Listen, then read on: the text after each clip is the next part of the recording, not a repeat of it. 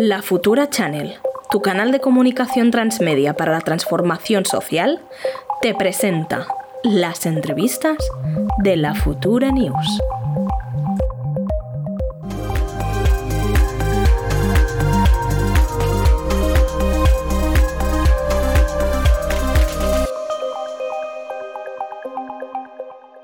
Hola Rubén, ¿cómo estás? Bienvenido a la Futura. ¿Nos escuchas bien? ¿Qué tal? Muy bien. Pues nada, bienvenidos y encantadas de, tenerte aquí. Mil gracias por aceptar la, invitación. Hago una breve presentación de, Rubén Sánchez, que actualmente es secretario general y portavoz de Facua. Rubén además es periodista, es activista y lleva bastantes años Em, eh, ahogando también conjunta y colectivamente por los derechos de, consumidores, de consumidoras, hace muchísimos años, y esto implica, como no, dar una batalla contra los lobbies, contra grandes empresas, también contra gobiernos en un momento, en momentos dados, ¿no? Y esos abusos que a veces por falta de conocimiento o por simplemente eh, la vida eh, que llevamos, pues pasan por alto, pues no, ahí está Rubén y toda la gente de Facua eh, haciendo, haciendo esta labor tan, tan, tan necesaria. Sí, y precisamente por esta labor tan necesaria y seguramente molesta para grandes compañías y precisamente por esto, por su actividad y denuncia, ha sido denunciante, pero mm. también denunciado en, numerosos casos judiciales. Es experto en procesos judiciales contra grandes compañías y también contra la extrema derecha. Y creo que él también nos podría explicar un poco en algún momento, no sé si hoy otro día, también de las campañas de odio que existen en, las redes sociales, porque nos consta que también ha sido blanco y diana de mm. Sí, Rubén, también hoy, bueno, tú, has estado hablando de temas que afectan a la ciudadanía en un sentido, en un sentido amplio, ¿no? Eh, eres un referente también para nosotros en, la futura, así que precisamente por eso, por eso te, te invitamos para poder charlar contigo tranquilamente tu visión sobre diferentes temas, como puede ser la extrema derecha, como puede ser casos concretos en los que mm, en los de tú y de Facua han estado, han estado liderando, y al final son cosas que afectan mm, el bolsillo de la gente, ¿no? Son cuestiones muy, mm, muy materiales, ¿no? Que, que, se, que, se, que se concretan en, en, en lo que la gente de pie no, nos puede importar Así que nada, encantada de, comenzar esta charla contigo. Sí, Rubén, sabemos que en FACU habéis estado también muy ocupados en fiscalizar las malas compañías de grandes empresas en distintos campos, ¿no? el, poder que tienen estas grandes compañías y la lucha contra el abuso de las mismas. Y queríamos empezar por un tema que es de bastante actualidad y que nos afecta a todos y todos, y es el tema de la luz. ¿no? En esa línea, eh, si, si te parece bien, empezamos por aquí. ¿Quién nos podrías decir, tú con tus conocimientos eh, y desde Facua también, quién hay detrás ¿no? de estas subidas desmesuradas de la luz que al final repercuten en los bolsillos de todas y todos? Bueno, hay fundamentalmente un oligopolio y un sistema regulatorio que permite que los precios sean tan altos como son. Acabamos de terminar el mes de enero con un precio, una factura que este mes es la segunda más cara de toda la historia, está justo por detrás de la de diciembre pasado, que se puso en primera posición. Estamos en máximos históricos y no hay ningún cambio regulatorio, ni eh, evidentemente un cambio en la actitud de las grandes empresas, porque el oligopolio sube la luz porque tiene capacidad de subir la luz, porque nadie le puede poner freno con este modelo concreto, que como yo creo que ya prácticamente todo el mundo sabe, depende de una subasta que se celebra cada día en la que la última tecnología de generación eléctrica que entra en la puja es la que determina el precio para todos los que participan, con lo que da igual que la energía solar, la eólica puedan ser muy muy baratas, casi gratis y entren al principio de esa puja, porque la que finalmente entra, que puede ser pues una central térmica de ciclo combinado o una central hidráulica que están inflando el precio últimamente, provoca que todo lo paguemos tan carísimo. ¿no? Eh, ese modelo, si no se modifica, si el gobierno y la Comisión Europea no entran a cambiar esas reglas del juego, vamos a seguir teniendo carestía de la electricidad para siempre o por mucho tiempo al menos.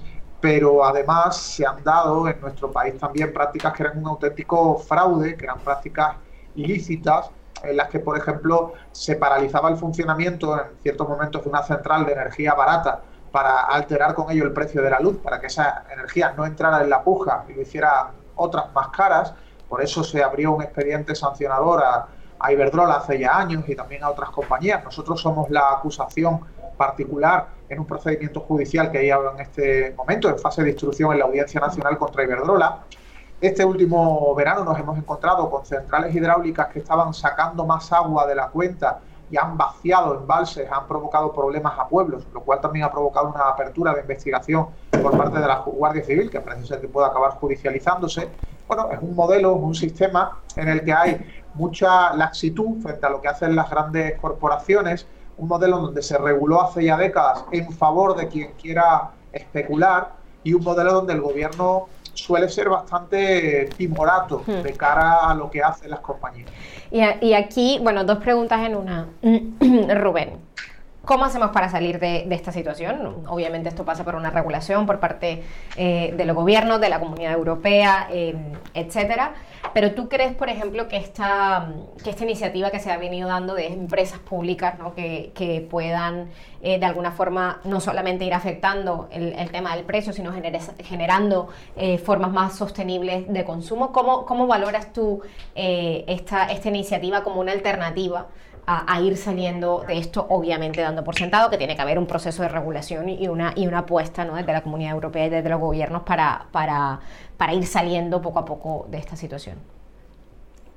Tener empresas públicas siempre es positivo si los gestores que hay detrás eh, piensan en el bien común y no en tener altísimos salarios y en que les dé igual el precio. Eh, tener una empresa 100% pública en el ámbito de la comercialización no deja de ser interesante, ocurre por ejemplo en Barcelona, pero eso no significa que tenga capacidad de intervención en el mercado, porque quien fija el precio son las grandes empresas de generación, no las que venden, no las que comercializan al consumidor final. Hay que tener en cuenta que hay una propuesta que nosotros hemos planteado, que también el, grupo minoritario en el gobierno, Unidas Podemos, ha, puesto sobre la mesa, que es que las eh, concesiones hidráulicas, conforme vayan caducando, las rescate el Estado y no se vuelvan a dar al sector privado. Hay que ver cómo la hidráulica precisamente ha sido la, la que fundamentalmente ha inflado el precio de la luz en los últimos meses pujando en la subasta muy por encima del coste real de la generación de la energía hidráulica, planteando algo que se llama coste de oportunidad y es entrar en la subasta al mismo precio que entraría una central térmica si entrara, si hubiera suficiente demanda como para que también entrara. Es decir, no se ha cobrado hidráulica a precio de hidráulica, sino que han puesto el precio de la que iba detrás de ellas en la puja, la que iba a un precio más alto y además considerablemente más alto. Eso lo han hecho mm. empresas privadas. Mm. Si esas hidráulicas hubieran estado en manos públicas, mm. pues quizás, si el interés hubiera sido el bien común y no especular, eso hubiera dado lugar a un precio muchísimo más bajo a lo largo de todo este año. Eh, se está haciendo eso, se está siguiendo esa indicación, esa propuesta, esa reivindicación que planteamos Facua, que plantea Unidas Podemos y otras voces bueno, se está haciendo. El gobierno al final no ha planteado la posibilidad de esos rescates para lo público, que de cualquier manera serían a, medio y largo plazo. Es decir, esto no es algo que resolviera hoy el problema porque tendrían que ir caducando concesiones y rescatarlas poco a poco el Estado, a plazos de, décadas incluso, pero desde luego no se ha puesto en marcha. Este año se ha dado un rescate, este año 2021, y se ha vuelto a plantear que la iniciativa privada siga asumiendo la gestión de esas hidroeléctricas. Por tanto, sí es positivo que haya empresas públicas. En el ámbito de la comercialización está bien, pero es insuficiente por la falta de capacidad de intervención en los precios. Y en el ámbito de la generación sería clave. Ojalá nunca hubiéramos privatizado Endesa, por ejemplo, pero es algo que tanto el PSOE como el Partido Popular quisieron poner en marcha. Y bueno, eh, hoy por hoy es muy complicado plantearnos un mercado donde lo público domine, tenga capacidad de intervención potente, al menos a corto plazo y desde luego nunca será posible si no se rescatan esas hidráulicas. Hmm. Creo que por lo que estás diciendo, Rubén, aquí lo que falta es una clave, una cuestión de voluntad política, ¿no? O sea, que sí se pueden hacer cosas, no es solo eh, el mercado el que manda, sino que los gobiernos pueden hacer cosas y parece que nos hemos quedado a medio camino. ¿Esto es lo que estás queriendo decir? voluntad política para cambiar las reglas del juego, voluntad política, por ejemplo, para que no todas las tecnologías de generación eléctrica entren en esas subastas. Tenemos, por ejemplo, Francia, donde un porcentaje importante de la generación nuclear, que allí es brutal, porque estamos hablando del segundo productor nuclear a nivel mundial, allí es una parte de esa producción depende del Estado, es decir, es el Estado el que pone el precio, el gobierno de turno fija el precio máximo durante un largo periodo de tiempo para la nuclear, para parte de la nuclear. Eso alivia el precio alto que pueda salir de la subasta. La subasta es común a todos los países de, de la Unión Europea, pero en cada país puede haber unas peculiaridades. En España nosotros hemos pedido que la hidráulica y la nuclear salieran fuera. Eh, la ministra de Transición Ecológica y vicepresidenta Teresa Rivera dice que no se puede, que la Comisión Europea no lo toleraría. Nosotros preguntamos que entonces por qué en Francia hay un porcentaje de energía que sí está fuera. No nos ha dado respuesta. Creemos que hay que buscar fórmulas. Está claro que la Comisión Europea se ha posicionado este año y ha dicho que no está por la labor de cambiar las reglas, pero creemos que cada Estado miembro tiene ciertos márgenes de actuación hasta el extremo de que, según la directiva europea del sector, se podría, en ciertas coyunturas de carestía, como la actual, intervenir totalmente la tarifa, intervenir la tarifa PVPC, la, que llaman regulada, de manera que esa tarifa tuviera un precio fijado por el gobierno o con un descuento impuesto por el gobierno. Nosotros habíamos planteado la fórmula de aplicar un descuento del 50% en la factura de los usuarios con PVPC durante seis meses, hasta que esto acabe, hasta que supuestamente acabe la situación de grandísima carestía que provoca el sector. El gobierno ni nos ha contestado a la petición que hicimos, no se ha intervenido la tarifa, no se ha querido cambiar la fórmula, pese a que ya digo que la Comisión Europea en su directiva del año 2019 plantea esa posibilidad de intervención regulatoria en precios en coyunturas de carestía. Y en esta y en esa coyuntura, Rubén, que ya sabemos la respuesta, pero mm, nos gusta nos gusta siempre eh, insistir en este factor de la movilización ante este escenario, ¿no? Que tú dices, vale, hay que hacer unas unas unas modificaciones en la legislación. El gobierno puede llegar eh, hasta aquí como Estado miembro, a la Comunidad Europea le, corresponde esto, a la empresa le podría corresponder esto otro. ¿Cuál es el rol de la ciudadanía en medio de esta coyuntura para de alguna forma hacer que esto avance?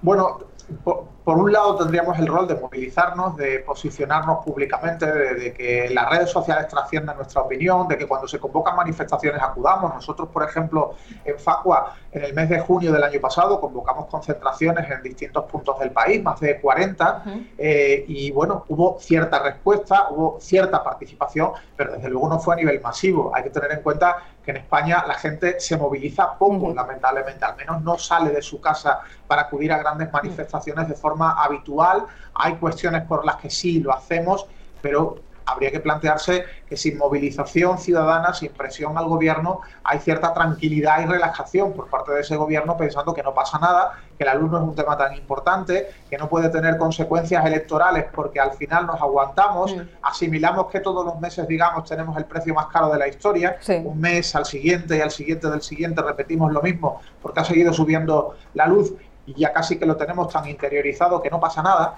con lo cual con eso estamos ayudando al propio sector, al propio oligopolio eléctrico, a que piense que bueno, una, una situación coyuntural de gran polémica, los medios de comunicación se hacían eco a diario de lo que estaba pasando, pero ya llega un momento en el que no pasa nada, en que lo hemos, digamos, asumido como un mal endémico y que no va a haber, eh, digamos, daño para en este caso el gobierno, y por supuesto para las eléctricas, porque tenemos asumidas que como todas hacen lo mismo, o todas las grandes hacen lo mismo, no las distinguimos. Bueno, eso es un elemento, ¿no? La falta de movilización ayuda a que esto ocurra. Y en segundo lugar, ser poco críticos con lo que nos llega a casa, con la factura que nos envían, donde a veces, más allá de un precio muy alto, es el que es, y digamos que legalmente es el que es, pero si vemos alguna anomalía en la factura, el hecho de no ser crítico, de no reclamar, de no denunciar, también es muy negativo, mm. porque estamos trasladándole un mensaje al sector que es, oye, róbame, defraudame, méteme kilovatios hora que no he consumido, incluyeme conceptos que nunca he solicitado, que no va a pasar nada. Eso es extraordinariamente peligroso, esa pasividad, digamos, de muchos consumidores no reclamando ante irregularidades en los cargos. Sí, es súper importante eh, esto, esto que comentas, eh, Rubén. Yo creo que, bueno, antes en, una de las sesiones anteriores hablábamos de, cómo a veces normalizamos ciertas cosas, ¿no? Y tú estás hablando de la normalización de, casi que como si nos enorgulleciera tener la factura más cara de la luz, como si fuéramos a ir a un tipo de, de libro del récord Guinness o lo que fuese. Y mm, hay una queja mm, en el bar de la esquina, hay una queja mm, cuando lo ves y dices puff, pero no hay una queja formal. Eso no se traduce muchas veces en mostrar esa, esa disconformidad que tenemos eh, como consumidores eh, también. Y ahora cambiando un poco de, sector, eh, vamos a hablar de los bancos. estamos viendo desde hace unos días y tú en concreto has estado hablando del tema hace unos días, ¿no? de toda esta brecha digital que sufren las personas, las personas mayores con, toda, con todo ese proceso de automatización de, todas las operaciones eh, bancarias. ¿De qué manera se puede luchar eh, las personas consumidoras y en este caso las personas eh, mayores contra estas automatizaciones? ¿Qué, ¿Qué, márgenes de acción podemos tener? Bueno, yo creo que lo primero es tener empatía a todos, ¿no? Porque a mí personalmente no me hace ninguna falta que mi entidad bancaria tenga una oficina abierta cerca mía, ni lejos tampoco. Yo lo hago todo online y saco el dinero en efectivo de cajero las pocas veces que saco, con lo cual este no es mi problema. Podría plantearme, ¿no? Y se lo podrían plantear millones de consumidores que se han adaptado a la digitalización, que utilizan aplicaciones para hacer todos sus movimientos. El problema es de unos pocos, de un reducido porcentaje de población. La cuestión es eso, nos preocupa ese porcentaje de población, entre los cuales pueden estar nuestros padres, abuelos, vecinos, gente que conocemos eh, por distintos motivos, de zonas rurales, donde hay quizás un problema añadido que es el cierre de oficinas, no ya el que las oficinas no nos quieran atender, sino es que no hay siquiera oficinas. Por tanto, lo primero, empatía. Y lo segundo, plantearnos que, que sí, que está muy bien eso de que ahora haya servicios accesibles de manera inmediata y que no tengamos que perder el tiempo en desplazarnos a una oficina para hacer una transferencia bancaria, pero realmente hay personas que necesitan atención personal, atención de un trabajador de esa oficina, en la que incluso para sacar dinero eh, tiene que ser un trabajador el que se lo facilite porque no sabe usar un cajero. Y para esto hay dos soluciones. Primero, enseñarlos, es decir, enseñarles a utilizar aplicaciones eh, bancarias, enseñarles a utilizar un cajero automático, y eso lo tiene que hacer la banca y tendría que destinar parte de ese personal al que ahora no está haciendo más que despedir. Decenas de miles de trabajadores han echado a la calle los bancos porque entienden que no hace falta ya, que, con menos oficinas y más digitalización todo va a ir mejor. Eh, pues parte de ese personal tendría que dedicarse a asesorar a la gente que no sabe sobre cómo se utiliza una app o cómo se utiliza algo que para nosotros puede ser tan básico y tan simple como un cajero automático.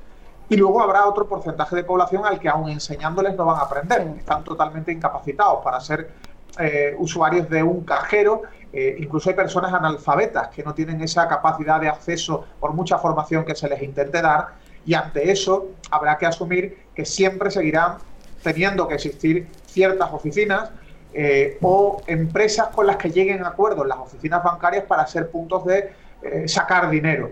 Podría hacerse en correos, donde hay oficinas de forma más próxima a los usuarios en toda España. Podrían hacerse acuerdos de bancos con correos para que a cambio de que les paguen una comisión, evidentemente, correos se encargue de prestar el servicio. El usuario no tiene por qué pagarle más. El usuario que tiene un contrato de cuenta bancaria no tiene por qué pagar dinero por sacar dinero por sacar dinero de su cuenta, que es el servicio básico que está contratando, porque sería de alguna manera pagar dos veces por lo mismo. Por un lado tengo un contrato con el banco, que incluye una serie de condiciones, y por otro me dicen que cada vez que vaya a hacer uso de ese contrato para sacar el dinero que tienen atesorado, me van a cobrar una comisión de 12 euros, que es la que están aplicando ahora muchos bancos. Sí, es que además me parece que es dejar a gran parte de la población un poco desprotegida, ¿no? Porque esto es una anécdota personal, pero que a mí me llamó mucho la atención y es que yo estaba haciendo cola en un cajero y delante tenía una persona mayor que no, no veía bien las letras, porque además ahora con el tema de la protección hay veces que no se ve bien, ¿no? La pantalla y, la oficina que estaba, estaba cerrada, ¿no? Solo quedaba el cajero de lo que era la antigua oficina y me pidió a mí, por favor, que le sacase dinero, con lo cual me dio sus, sus, datos, o sea, me dio su número eh, para poderle sacar dinero y le dije, pero señor, no me acuerdo si era un hombre o una mujer, esto no lo haga habitualmente porque no sabes eh, quién va a estar recogiendo sus datos, pero sí que es algo que me, que me impactó y pensé que, que qué solitud incluso no pueden sentir estas personas delante de algo tan básico que han hecho toda la vida, que es cuando cobran la pensión ir a sacar dinero para sus gastos del día a día. No sé, mm. me parece que aquí a veces también el, edadismo en este sentido eh, no se tiene en cuenta. Dicho esto, sí como modo... Eh, no, un poco personal, pero como muy práctico y que lo viví en primeras personas, me, mm. creo que es importante lo que estás diciendo ahora, Rubén, de facilitar otras opciones como puede ser eh, correos. Siguiendo con la, con la banca, Rubén, ¿Cuál es el futuro que nos espera ¿no? a los consumidores en un mercado, eh, el bancario, donde cada vez está más copado por unas empresas concretas y que por tanto son cuatro los únicos bancos que tenemos en España? ¿Cómo ves este futuro para nosotras? hay concentración bancaria, se están fusionando, están comprando unas a otras y eso no es positivo para el consumidor porque eso implica menos competencia. Ha habido además un rescate multimillonario a la banca del que se han aprovechado ciertos banqueros. Por ejemplo, la última ha sido la, compra de, Bankia por la Caixa, por CaixaBank, en el que Bankia, que tiene una deuda importante, pues parece que no va a tener que pagar toda la deuda eh, su comprador de manera inmediata, ni muchísimo menos, que es lo mínimo que se le debería haber exigido en el momento de comprar esa entidad, que debería haber sido pública y deberíamos haber tenido un banco público que hubiera sido ejemplo a seguir por el resto de bancos, que hubiera contado con una supervisión del gobierno de turno mucho más eh, permanente, mucho más eficaz, que hubiera sido de hecho el elemento clave para que las prácticas de Bankia como gran entidad hubieran sido mimetizadas por el resto de entidades, porque los consumidores hubieran tenido en Bankia un refugio al que acudir donde no se aplicaran prácticas abusivas. No ha sido así, se ha puesto en manos de, de CaixaBank, como, como en tantas ocasiones hemos visto con bancos que eran públicos o que eran rescatados por, por el dinero público. Eh, el futuro en la banca lo vemos tan mal como el presente y el pasado, en el sentido de que hay pocos mecanismos de control y poca dureza ante los fraudes que cometen. Hay muy pocas multas a los bancos, en las ocasiones en las que trascienden vemos que son de una cuantía absolutamente ridícula. Y tan siquiera ahora, donde estamos hablando de un tema especialmente trascendental, como es la desatención a ancianos y a personas que son vulnerables, que no tienen capacidad de uso de aplicaciones online o de cajeros automáticos, y tan siquiera en esta coyuntura donde hay una, digamos, un escándalo que trasciende, hay un señor que ha estado recogiendo cientos de miles de firmas para pedir que las cosas cambien, ni siquiera así vemos una reacción del gobierno eh, dura contra la banca. Mm. La vicepresidenta Calviño se ha, se ha limitado a reunirse con los banqueros y a pedirles que den alguna solución, como si tuvieran que ser los banqueros los que den soluciones y no el gobierno, con un marco regulatorio claro donde se le imponga las condiciones a las entidades. El ministro Garzón ni ha hablado del tema. Nosotros nos dirigimos a Garzón y a Calviño en octubre del año pasado pidiéndoles que intervinieran ante lo que está pasando y no nos han contestado siquiera. No se han reunido con nosotros tampoco. La reunión únicamente ha sido vicepresidenta económica con los banqueros y, ya está. Y el Banco de España pues se desentiende del asunto diciendo que bueno, que a ver qué dicen los bancos, pero no, no plantea que detecte infracciones a la normativa financiera, no plantea propuestas de cambios regulatorios con lo que así, al final, lo que nos vamos a encontrar serán con bancos que digan de repente, bueno, vamos a empezar a hacer cosas. Eh, nos hace falta que el dinero público financie campañas de formación a los ancianos. que la cosa va a ir por ahí.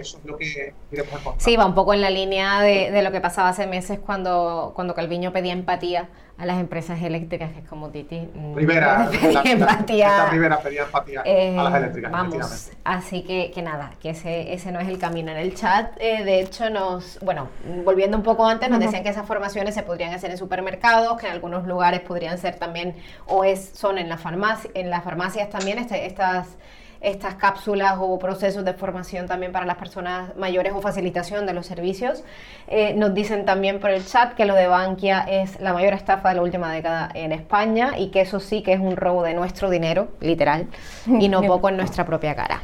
Sí, y yo creo que vinculado un poco con lo que hablábamos antes de, de las eléctricas, también de hmm. los bancos, ¿no? de las grandes empresas que se benefician de servicios que deberían ser públicos y accesibles, también tenemos el caso del agua, ¿no? sea, aquí hay una campaña en diferentes eh, puntos del país para la remunicipalización de, del agua. ¿Y cuál crees, Rubén, tú, que son las, las dificultades para conseguir que se pueden llevar a cabo estos procesos de una manera más eh, masiva y fácil? Porque me parece que no es nada fácil. Hmm.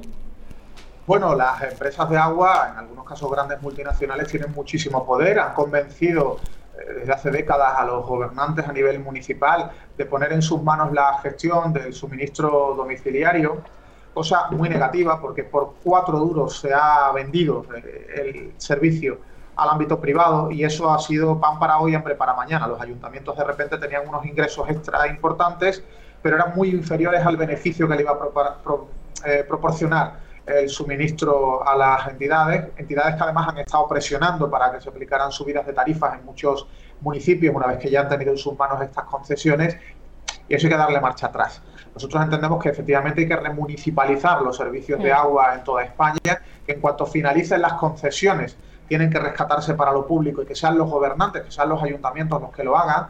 Y la verdad, cuando un alcalde dice que en manos privadas está mejor el agua que en lo público, que los gestores privados son mejores que los públicos, ese alcalde lo que está diciendo es que él es un incompetente, que no tiene capacidad de gestión que no sabe y por lo tanto no sabemos para qué se ha presentado alcalde, porque teóricamente está para esas cosas, para la gestión. Si deja que el sector privado lo haga, si se deja que el sector privado lo haga todo, empresas de suministro de agua, empresas de limpieza viaria, etcétera, la imagen que proyecta y es el mensaje que tendrían que captar y tomar nota los ciudadanos es que esos alcaldes se están declarando incapaces, e incompetentes. Hmm. Sí, efectivamente. Yo ahora, eh, cuando, cuando te escuchaba y cuando antes hablabas de, de... Ay, el pitonguito este. Eh, cuando antes hablaba Rubén de, de, la empatía y ahora que lo, ligando con el tema del agua, se me vino a la cabeza eh, la película de También la lluvia, que no sé si la recuerdas, del 2010 de, de Isiar Boyaín, que hablaba precisamente de esta lucha eh, por el agua en, en, Bolivia, ¿no? Y cómo se hacía un paralelismo también con, proceso, con el proceso de la colonización en sí mismo y como aquí eh, se empieza, bueno, se empieza, ya se lleva muchos años con, esta, con este proceso de la remunicipalización del agua y toda la persecución que también hay respecto a eso. Hablábamos antes y como en esta cuestión de la empatía, también hablábamos de, lo que sucedió en Perú con Repsol, ¿no? con, con todo este desastre ecológico que hizo.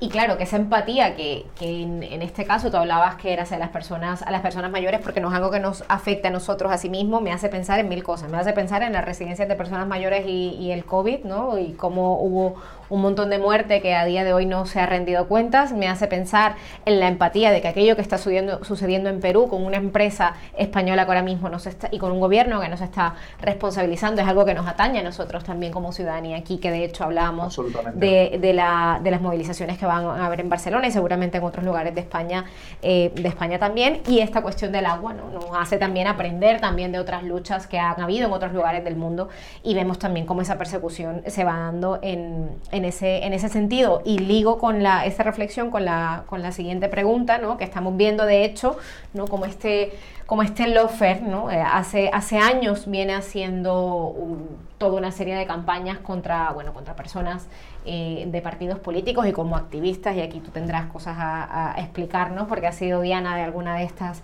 campañas. Cuéntanos un poco cómo se vive eh, este acoso ¿no? y qué consejo darías también a una persona que está viviendo este proyecto o a un colectivo que está viviendo este, este tipo de, este tipo de procesos eh, que son, pueden ser muy fuertes a nivel, a nivel emocional y colectivo. Bueno, lo estamos viendo incluso con políticos, ¿no? Que están sufriendo campañas de desprestigio, denuncias en los tribunales por parte de grupos que parece que tienen alguna relación con empresas sobre las que han actuado esos, esos gobernantes, esos alcaldes, ¿no? Y ha trascendido recientemente en mm. los procesos de intentos de remunicipalización como empresas actuaban contra políticos utilizando, parece ser, a determinadas instituciones o a determinados particulares que montaban organizaciones para batallar.